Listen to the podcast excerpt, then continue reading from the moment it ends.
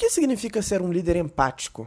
Obviamente, usar a empatia na liderança, mas o que será que isso quer dizer na prática? Empatia é a habilidade de entender a situação, a perspectiva e os sentimentos do outro, comunicar isso a ele e agir de uma maneira benéfica. Então, pensando em um ambiente de trabalho em grupo, que é o nosso foco aqui, a empatia o que seria? Escutar um colega sobre como o trabalho afeta a vida dele, não fazer piadas que possam ser minimamente ofensivas, mesmo que para você você ache que é só um pouquinho ofensiva, trocar de função com uma pessoa que não se dá bem com o cargo, para a qual a pessoa foi designada. Então, é entender que cada um tem as suas particularidades, aceitar que isso vai sim afetar o trabalho, mas usar isso a favor do grupo. Às vezes, tudo que a gente precisa fazer é parar e realmente escutar, né? O que, que a pessoa que está sendo liderada acha sobre isso. Às vezes, eles têm uma solução que você fala, nossa, mas eu não tinha pensado nisso. Parece fácil, não é mesmo? Ao mesmo tempo, eu tenho certeza que você conseguiu pensar em alguém que agia ao contrário dessas diretrizes. No próximo episódio de Bank, ou Aprenda Fora da Sala, convidamos a atual diretora-geral de marketing do GEDAN, Natália Ackerman,